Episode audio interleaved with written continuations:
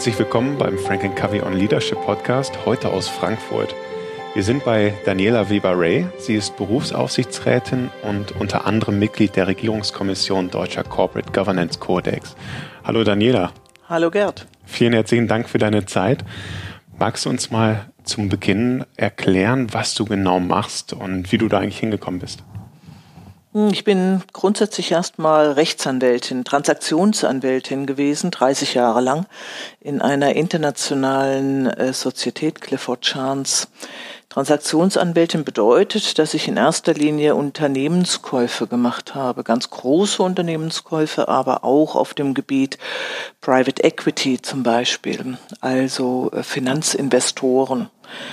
Ähm, das hat mich dann auch durch eigentlichen Zufall ähm, in das Gebiet Corporate Governance gebracht. Corporate Governance, also gute Unternehmensführung, äh, ist eigentlich nicht das Schwerpunktthema derer Anwälte, die Transaktionsberatung machen, sondern das ist das klassische Gebiet der Gesellschaftsrechtler.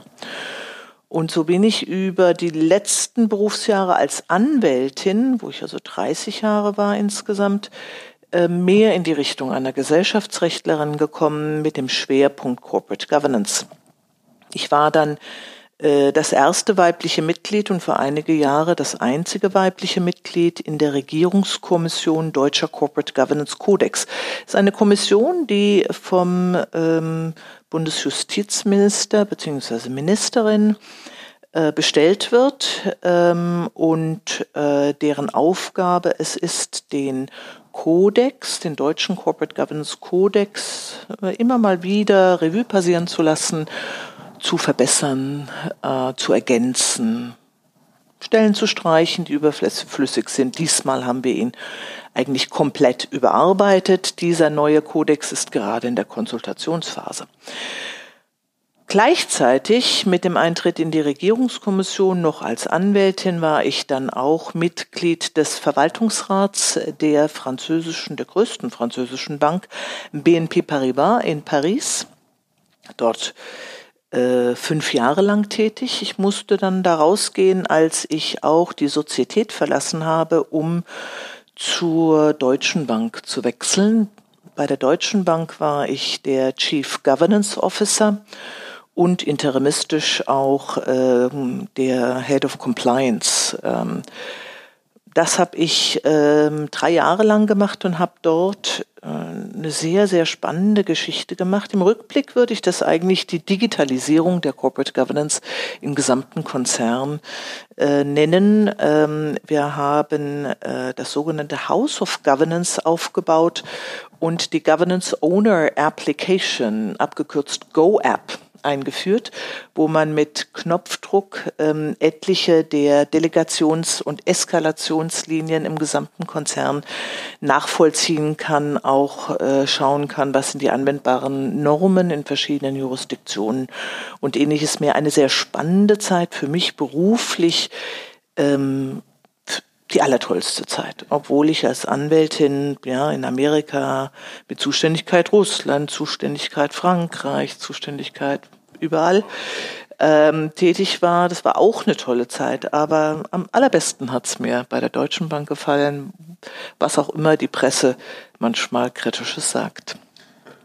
Und mit Ausscheiden dort ähm, bin ich dann wieder in Aufsichtsräte und Verwaltungsräte gegangen. Äh, erster Schritt war bei der HSBC Trinkhaus Burkhardt, Sitz in Düsseldorf, Teil der weltweiten HSBC-Gruppe, also eine Bank.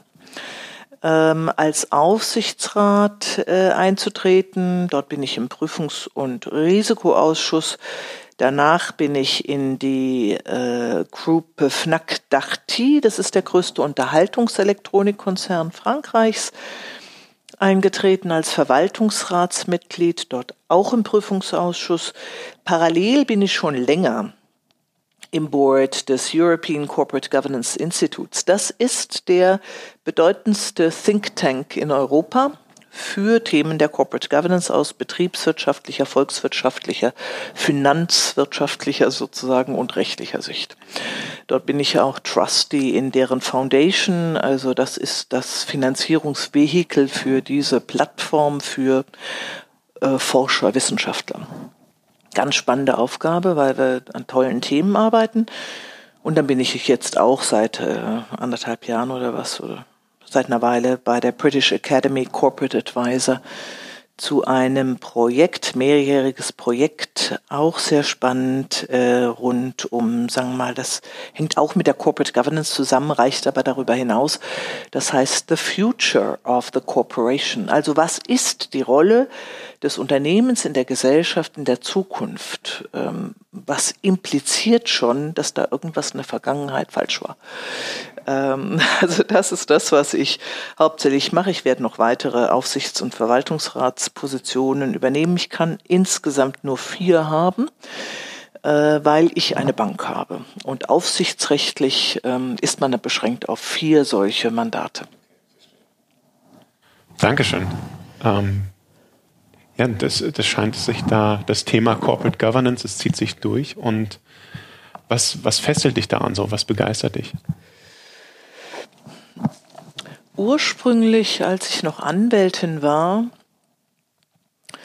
Transaktionsanwältin war, ähm, war es der Umgang mit anderen Menschen einer anderen Führungsebene im Unternehmen. Als Transaktionsanwältin hat man typischerweise mit dem Syndikus, dem Chefsyndikus äh, zu tun, also dem wichtigsten Juristen des Unternehmens, dem für Finanzen zuständigen, ähm, also juristisch finanziell ausgerichtet. Als Governance-Spezialist hat man äh, mit dem Vorstand zu tun oder mit dem Aufsichtsrat. Und ich fand das von Anfang an besonders spannend. Äh, denn das sind schließlich die Menschen, die nicht nur die Strategie vorgeben für das Unternehmen oder die Unternehmensgruppe, sondern die insgesamt die Verantwortung für das Unternehmen haben, tragen, gemeinsam tragen. Also eine große Verantwortung, eine große Last. Ähm, und das in ähm, sehr spannenden Zeiten. Also ich bin in das Gebiet reingekommen nach 2000, also nach der Dotcom-Blase.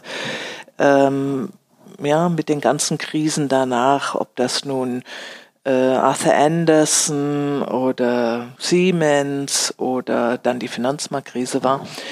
Ähm, das sind, die haben alle ganz neue Fragen aufgeworfen, die besonders relevant sind für Vorstände, die eben gesamtschuldnerisch haften, also alle zusammenhaften, auch wenn sie unterschiedliche Aufgaben in der internen Aufgabenverteilung haben mögen, aber sie haften alle zusammen. Da ist es ganz wichtig, nicht nur juristisch vorzugehen, sondern ein Gesamtverständnis zu entwickeln. Und das ist das, was mich so begeistert hat. Und deswegen äh, war ich auch bei der Deutschen Bank äh, so glücklich, ähm, weil ich da nun endgültig den Schritt geschafft hat, hatte, weg von dem rein juristisch tätig sein äh, hin zu einer äh, mehr unternehmerischen Verantwortung. Und das macht mir einfach mehr Spaß. Es gibt Menschen, die gerne beraten, habe ich auch gerne gemacht. Noch äh, lieber mache ich selbst und setze um und übernehme auch selbst die Verantwortung dafür. Mhm. Danke. Und ähm, du hast es eben schon gesagt, das Thema Gesellschaft spielt auch eine Rolle. Inwiefern? Was wir beobachten können, und das nicht nur seit der Finanzmarktkrise, aber insbesondere seit der Finanzmarktkrise, ist ein Verlust des Vertrauens der Menschen allgemein äh, in die Unternehmensführer und die Bankenvertreter, Bankenvorstände. Alle Statistiken zeigen das. Ähm, das ist ein Zustand, der nicht haltbar ist. Ähm, denn diese Menschen, die in diesen sehr verantwortungsvollen, risikoreichen Positionen sitzen, die natürlich auch Fehler machen, aber nicht alle vorsätzlich Fehler machen, sondern jeder von uns macht Fehler. Ja. Ähm, die sind wichtig für unser Land, die sind wichtig für Europa, ähm, überall wichtig. Und es kann nicht gut sein für eine Gesellschaft, wenn ähm, ein wenn das Vertrauen in diese Personen so stark fehlt, in diese Personen und auch in die Unternehmen selbst. Äh, denn das ist schließlich das, was unsere Wirtschaft und das Land treibt. Also muss es unser Interesse sein, im Interesse aller und der Gesellschaft eben, ähm, etwas daran zu arbeiten, um das zu verbessern. Das, was du im Corporate Governance machst, das zielt im Großen genau darauf ab? Das zielt darauf ab. Ähm, da gibt es unterschiedliche Ansätze. Also in der Regierungskommission Deutscher Corporate Governance Codex ähm, da, das ist ja etwas institutionalisiert. Ähm, der Kodex, das nennt man Soft Law, also das sind keine harten Gesetze, sondern das sind Empfehlungen, die einem sogenannten Comply or Explain System helfen. Empfehlungen, die dem Unternehmen an die Hand gegeben werden und das Unternehmen soll sich dazu äußern, ob es sich an diese Empfehlung hält oder nicht. Und hinsichtlich dieses Ja oder Nein, ich halte mich dran oder nicht, ähm, dieser Transparenz also, ähm, ist das Unternehmen verpflichtet, sich wirklich dran zu halten. Das heißt, wenn es sagt, ich halte mich an die Ziffer 3.1, ähm, dann muss es das wirklich tun. Wenn es es nicht tut, dann hat das rechtliche Folgen. Wenn es es aber äh, tut, ähm, dann ist das in Ordnung. Oder wenn es ähm, es nicht tut, aber gesagt hat, ich halte mich nicht dran, dann ist das auch in Ordnung. Es muss dann nur, nur sagen, jetzt zukünftig sagen, warum nicht? In meisten Jurisdiktionen muss es, muss das Unternehmen sagen, warum halte ich mich nicht an die Empfehlung? Aber in dem allerersten Schritt ähm, ist das Unternehmen frei zu sagen, ich halte mich dran oder nicht. Nur wenn es sagt, es hält sich dran, dann muss es zu, zu, zutreffen einfach. Ähm, das ist eine institutionalisierte Form der Corporate Governance. Ähm, nach der Finanzmarktkrise ist zweierlei zu beobachten gewesen. Ähm, zum einen haben die Regulatoren auf europäischer und nationaler Ebene die Corporate Governance gesetzlich ganz stark verschärft. Also wirklich schwerwiegende Eingriffe vorgenommen in äh, die, ich würde jetzt mal sagen, in die Entscheidungsmacht der Vorstände und Aufsichtsräte, indem sie ganz viele Vorgaben machen. Das, ob das gut ist, kann man nachher nochmal drüber sprechen. Ich bin nicht der Überzeugung im Rückblick, dass wir da wirklich alles richtig gemacht haben. Hast du ein Beispiel dafür, was passiert ist? Ähm, ich meine, dass Unternehmensführung am, Letz-, am Ende unternehmerische Verantwortung darstellt, verlangt. Wenn ich unternehmerische Verantwortung in Kästchen packe und genaue Vorgaben mache, dann nehme ich dem Unternehmer, also dem Vorstand, die Möglichkeit, in eigener Verantwortung selbst zu entscheiden. Und das ist nicht immer gut, weil er zum einen nicht mehr frei ist in seinem Handeln, äh, nicht mehr unternehmerische Verantwortung übernehmen kann und damit den Schwerpunkt auf seine Grundverantwortung, nämlich die Strategie für das Unternehmen zu entwickeln, verliert. Und zum anderen ist der Vorstand dann auch nie schuld, wenn was schiefgegangen ist. Denn ich kann ja immer auf die Regel, gesetzliche Regel, auch Empfehlungen, Richtlinien, Standards, Prinzipien verweisen, die mir ein Korsett anziehen als Vorstand und ich sage, da habe ich mich doch dran gehalten. Ja, und so entziehe ich mich der Verantwortung, obwohl die Regelsätze auf allen Ebenen gar nicht das im Fokus hatten. Die wollten natürlich nicht die Verantwortung wegnehmen. Sie wollen eine verschärfte Verantwortung. Äh, aber das ist nicht so ganz gelungen. Der andere Weg, der dann nach der Finanzmarktkrise gegangen wurde, auch vorerst, vor allem im Finanzsektor, ist ähm, der Ruf nach einer neuen Kultur. Kultur ist kein Rechtsbegriff erstmal. Kultur ist ein gesellschaftlicher, vielleicht ethischer Anspruch. Sehr, sehr schwer umzusetzen, wenn Sie ein großer internationaler Konzern sind und sich einem Kulturwandel verschreiben, dann ist das nicht eine Sache für eine Amtsperiode eines Vorstands, sondern das ist eine Sache von unter Umständen Jahrzehnten. Der Gesetzgeber im Finanzsektor, also europäische Regelsätze, aber auch zum Beispiel G20 oder FSB, also Financial Stability Board, sind hergegangen und ähm, haben nun versucht, diesen Begriff der Kultur in Recht zu gießen und zu sagen, du musst dich um Kulturwandel kümmern. Und das ist zwar erstmal ein legitimes Anliegen, völlig berechtigt, nur wie setze ich das rechtlich um?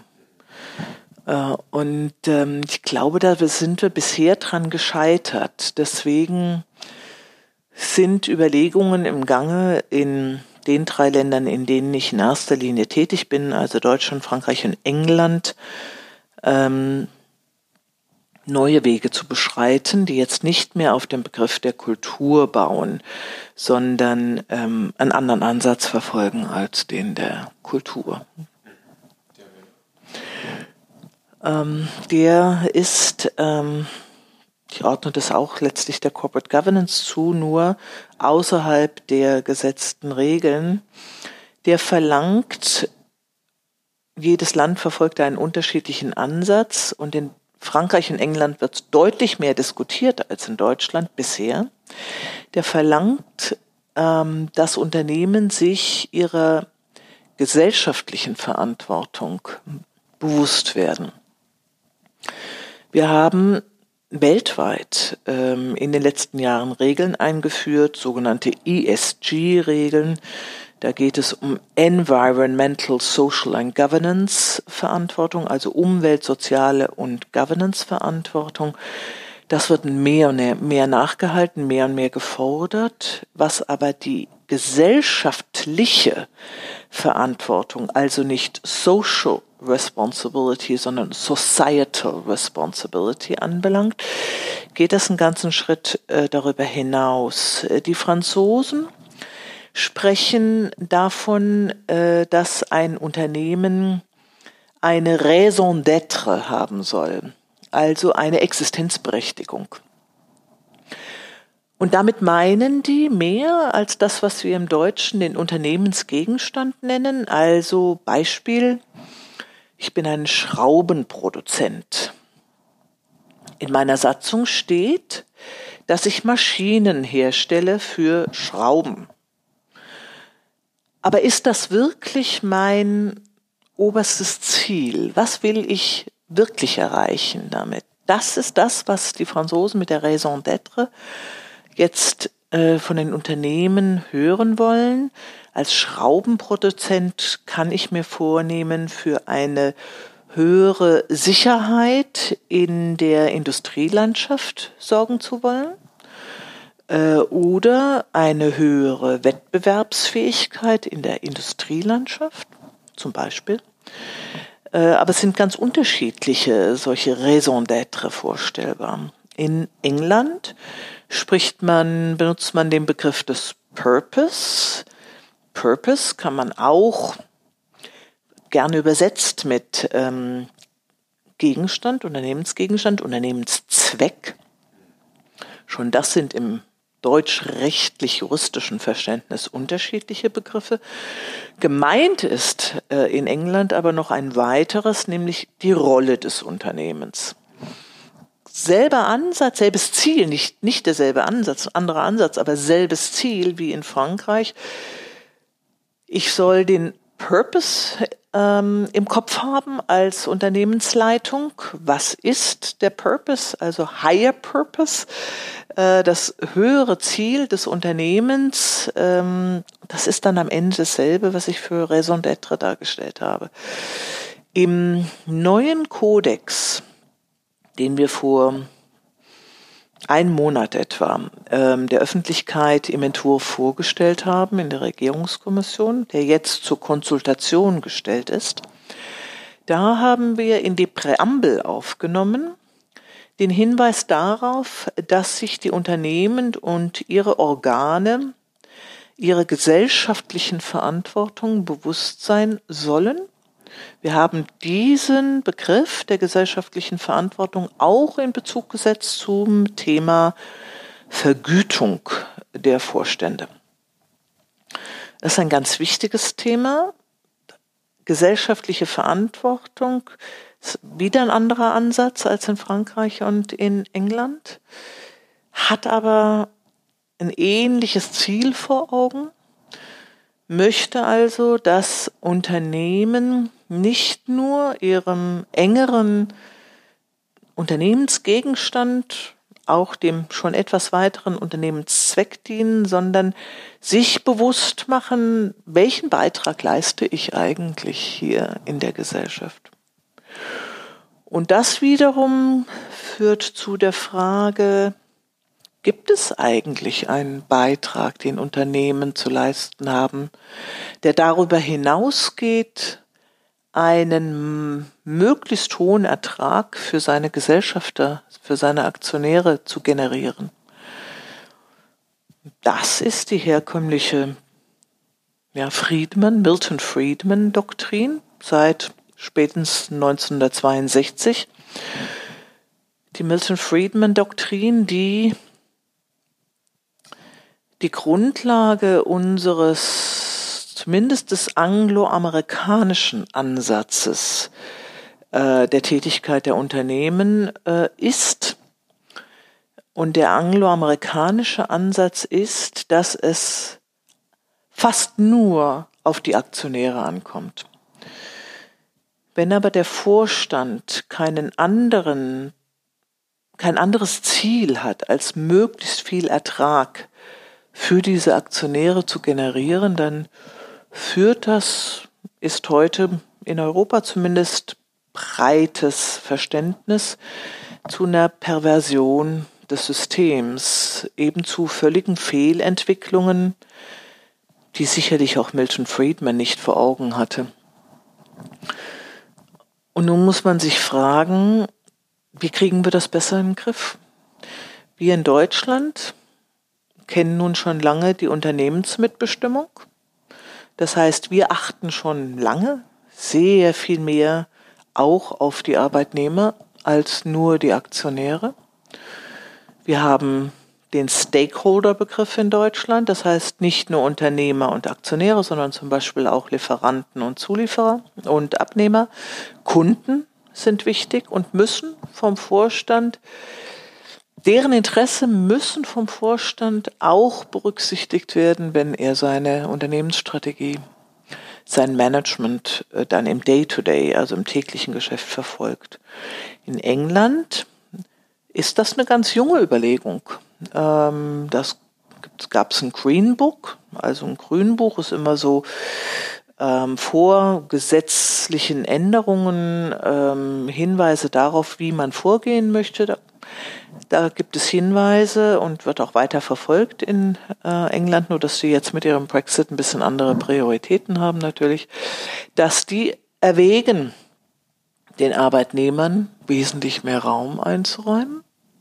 Die werden keine Unternehmensmitbestimmung wie in Deutschland haben, aber doch einen ganzen Schritt dahin. Und Frankreich ist auf genau demselben Weg.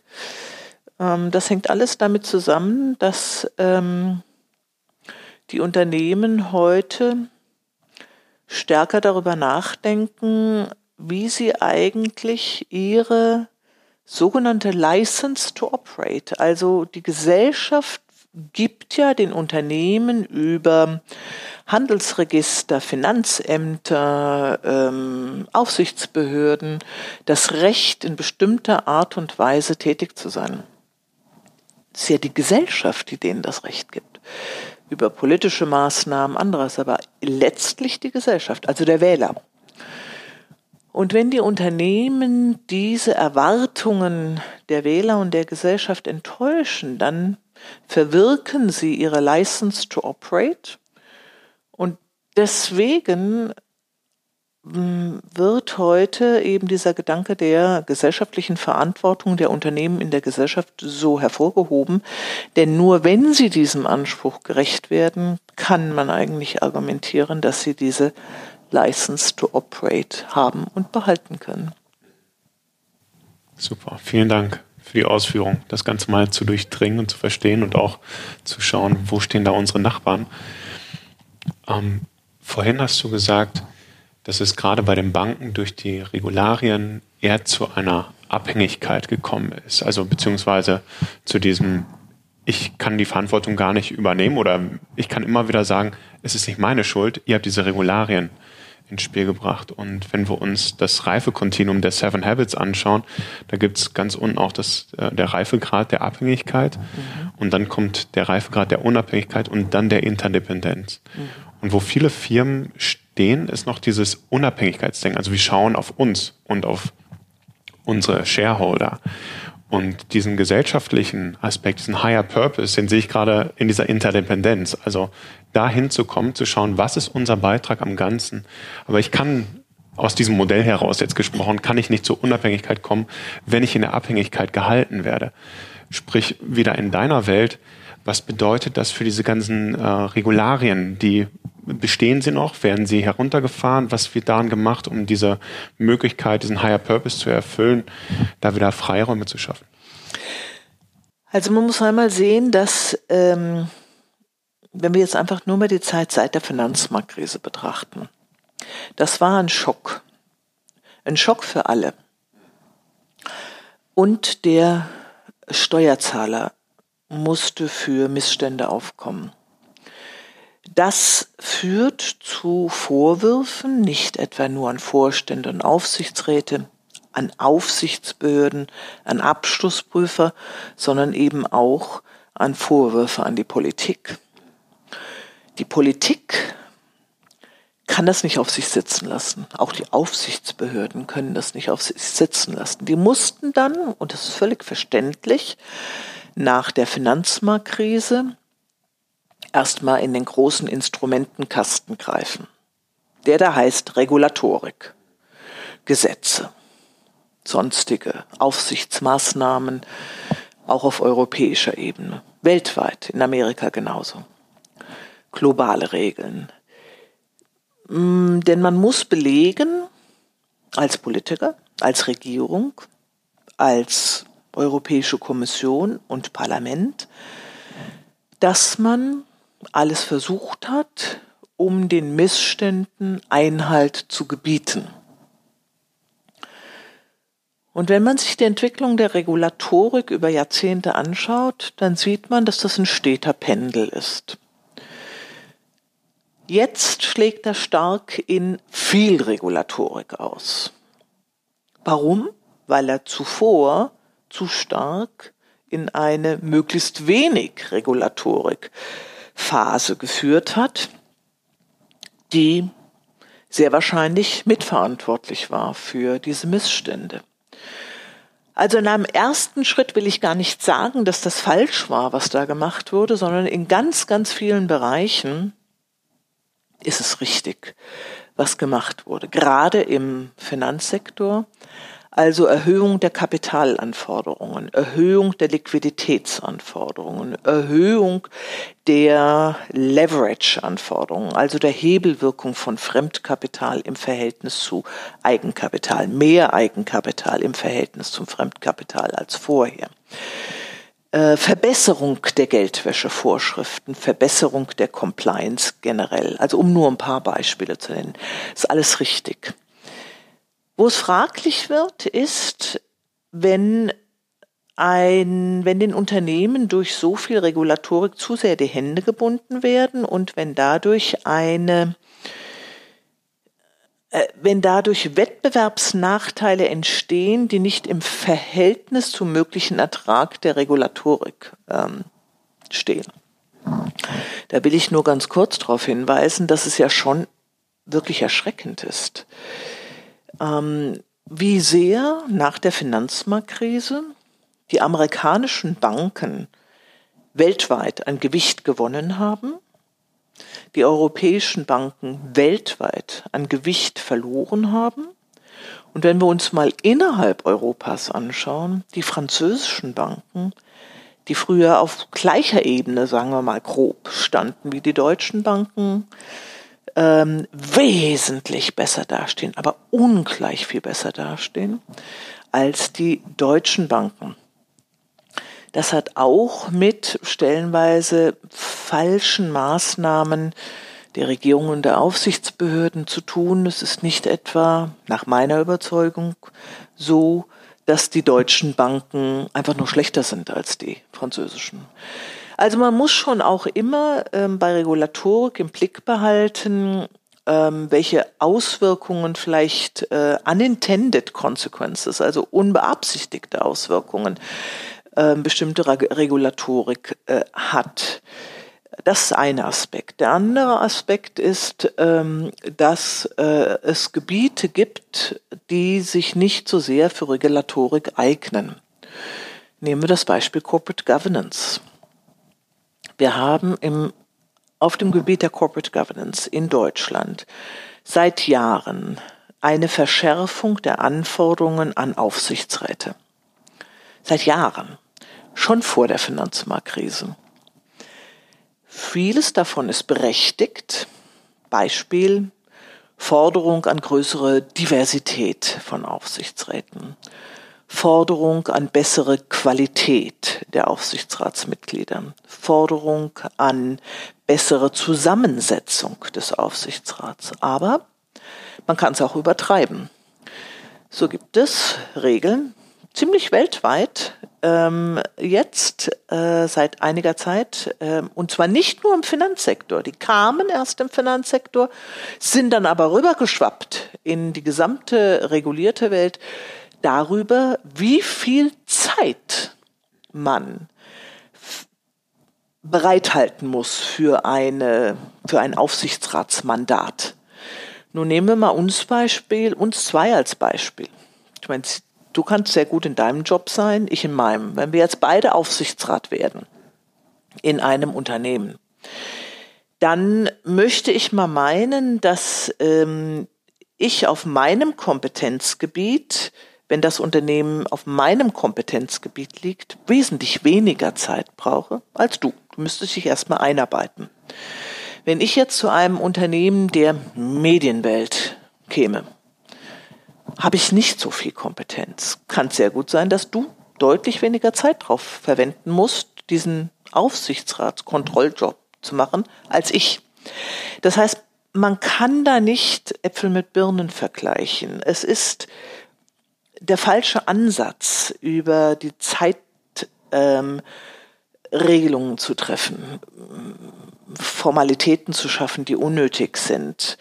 Außerdem ist es eine Entmündigung der Aufsichtsräte. Wenn ich ein Mandat übernehme als Aufsichtsrat und nicht die Zeit habe, diesem Mandat nachzukommen, ich meine, da bin ich von Anfang an schon mal die falsche Person. Und wenn das der Aufsichtsrat, äh, Aufsichtsratsvorsitzende merkt und meine Kollegen merken, und das tun sie, dann sollen sie für Änderung sorgen. Und das ist eine Selbstverständlichkeit. Dazu brauche ich keine Regulatorik. Ähm, ich finde es von daher unglücklich, dass wir auf dem Gebiet der Governance so viel Detailregelung haben. Ähm, ich fände es wichtiger, dass wir uns eben überlegen, was wir tun können, um das Vertrauen der Gesellschaft in die Unternehmen wiederzugewinnen, dass wir auch im Sinne einer Industriepolitik ähm, Unterstützung, mehr Unterstützung in Deutschland äh, von der Politik erhalten für unsere Unternehmen und ähm, was in Frankreich eine Selbstverständlichkeit ist, äh, ohne nun ähm, ja, äh, den, die, Unternehmen haben nicht alle eine weiße Wäsche. Klar muss man reagieren. Aber man braucht auch keine Pauschalverurteilungen äh, von der Politik. Das ähm, mag kurzfristig irgendwelchen Jubel geben unter dem Stimmvolk, ähm, aber ähm, es ist schädlich für das Unternehmen, für hm, die Politik, für das Land. Und ähm, deswegen hätte ich gerne, dass das Pendel jetzt wieder ein bisschen zurückkommt ähm, und äh, wir ein bisschen weniger detailfreudig, sondern mehr aufs große Ganze schauen und überlegen, wo wollen wir eigentlich stehen? Deutschland in Europa. Wo wollen wir eigentlich stehen? Europa zum Rest der Welt. Was können wir tun, um unsere Unternehmen in diesem Umfeld, unsere international tätigen Unternehmen in diesem Umfeld wettbewerbsfähiger zu gestalten? Wie können wir unsere national tätigen Unternehmen wettbewerbsfähig erhalten? Wie können wir unsere Vorstände und Aufsichtsräte in die Pflicht nehmen, ohne sie ihrer, ihrer Verantwortung zu entheben? Also zurückfinden zu einem wirklichen Unternehmertum äh, und nicht einer Deresponsabilisierung durch Regulierung auf Regulierung und Kontrolle auf Kontrolle. Mhm. Dankeschön. Was würdest du gerne abschließend Aufsichtsräten, Unternehmenslenkern mit auf den Weg geben? Als auf europäischer Ebene ähm, die Corporate Governance so ein bisschen in den Fokus geriet, und das war schon vor der Finanzmarktkrise. Ähm, da äh, wurde in Brüssel, und ich war dort Beraterin zu der Zeit, ähm, ein Begriff geprägt, ähm, der im Englischen lautet Capacity to Challenge. Also eine, ich übersetze das jetzt mal mit Widerspruchsbereitschaft. Ähm, als Aufsichtsratsmitglied ähm, kann man seiner Verantwortung natürlich auch durch Fleiß, der ist unvermeidlich, also wirklich das Unternehmen kennen und die Fragestellungen kennen, äh, gerecht werden. Aber man muss auch immer den Schritt zurück tun, eine womöglich dumme Frage stellen, wenn man etwas nicht verstanden hat und vor allem gegenhalten, das ist diese Widerspruchsbereitschaft, Capacity to Challenge, wenn man das Gefühl hat, dass irgendetwas unklar ist, dass äh, man es entweder selbst nicht versteht, dann muss man ohnehin nachhaken, oder nicht in Ordnung findet. Und zwar auch zur Diskussion stellen, wenn der Aufsichtsratsvorsitzende oder der Vorstandsvorsitzende eine andere Meinung vertreten. Ein solches Gremium lebt von unterschiedlichen Sichtweisen, deswegen ja die Forderung nach Diversität und nach diverser Zusammensetzung des Aufsichtsrats. Nur man muss auch diese Aufgabe wahrnehmen und ähm, wirklich kein Blatt vor den Mund nehmen eigentlich. Ja. ja. Das ist eine äh, Capacity to, to Challenge, dass man immer wieder reingeht, um das Ganze, das, ein gewisses Thema zu beleuchten aus den verschiedenen Positionen. In Frage dafür zu stellen, unterschiedliche Sichtweisen. Ja. Sehr gut, weil nur dann kriege ich robuste Entscheidungen. Genau, genau. Ja. Äh, und äh, ich sage immer, ähm, es darf einem kein Zacken aus der Krone fallen, wenn man eine Frage stellt, die keiner der anderen sich traut zu stellen, wo man denkt, oh, nur ich weiß das nicht. Ähm, äh, meistens ist das nicht so. Meistens sind alle ganz dankbar, wenn eine Person die vermeintlich dumme Frage stellt. Und ganz oft ist es eine vermeintlich dumme Frage, die zum eigentlichen Thema führt, äh, das dann erst im Gremium wirklich diskutiert wird. Also das wäre auf jeden Fall mein Rat an Aufsichtsratsmitglieder. Ja, sich trauen, Fragen stellen und. Ja. Dasselbe gilt für den Vorstand. Super. Vielen, vielen herzlichen Dank für deine Zeit, für deine Einblicke. Ich wünsche dir alles Gute für den weiteren Weg und bedanke mich nochmal ganz herzlich. Danke dir, Gerd. Wiedersehen.